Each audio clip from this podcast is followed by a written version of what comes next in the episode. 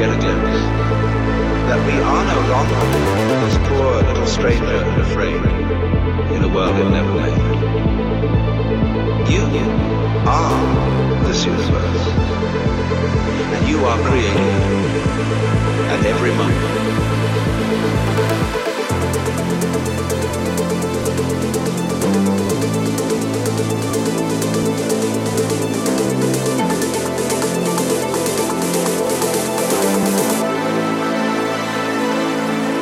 Every moment.